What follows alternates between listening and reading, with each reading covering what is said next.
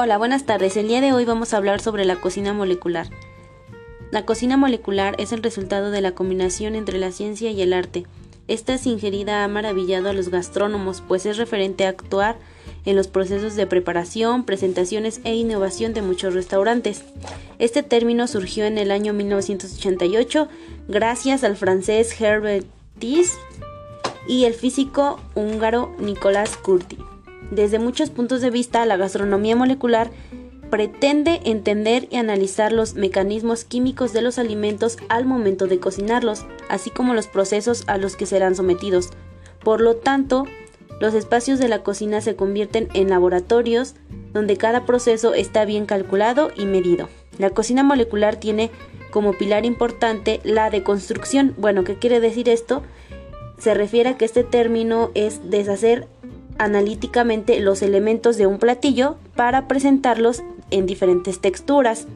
Las preparaciones inspiradas en platillos tradicionales o de la creatividad de cada cocinero tiene como objetivo que el comensal se lleve toda una experiencia al consumir el producto.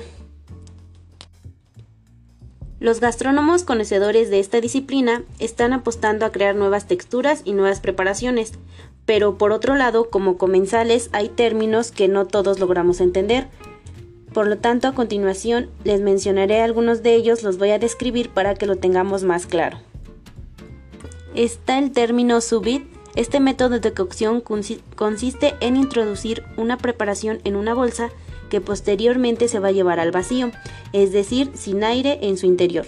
Las preparaciones que llevan este proceso se cuecen por largos periodos a una temperatura controlada que generalmente esta es baja.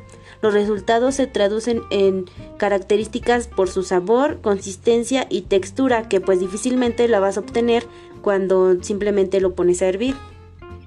También tenemos el término hipercongelación. Bueno, este es pues el nitrógeno que es un gas que está en estado líquido, líquido tiene un punto de ebullición de 196 grados centígrados por lo que es útil a la hora de elaborar helados, purés, muses o gelatinas. También puedes elaborar creaciones crujientes por fuera y cremosas por dentro, pues puedes congelar de forma instantánea cualquier tipo de preparación que sumerjas en este.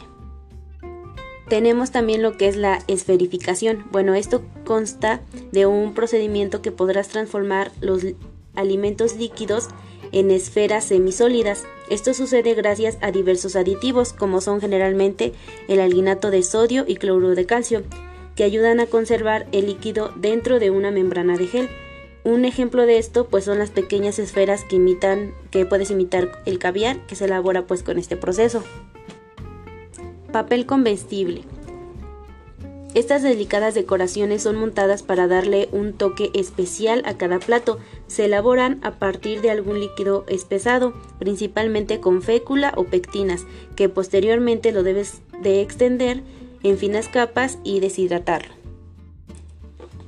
Pulverización. Bueno, la mayoría de los polvos se elaboran moliendo alimentos sólidos. Sin embargo, la maltodextrina es el aditivo que tenemos que ocupar que nos ayudará a que estos estén granulados y sean ideales para poder espolvorearlos en cualquier preparación.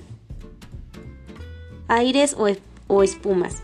Existen diferentes tipos de espumas, espesas, fluidas o líquidas, y dependiendo la densidad de la formulación y el reposo será el resultado. La mayoría se realiza con lectina de soya, que es un aditivo emulsificante proveniente del frijol y de la soya. Si tú eres un cocinero, no dejes pasar esta manera de cocinar y aventúrate en la creación de platillos sofisticados. La forma de disfrutar la cocina molecular como comensal definitivamente es estar preparado y abierto para conocer y experimentar con sabores, olores y preparaciones. Te invitamos a que la pruebes.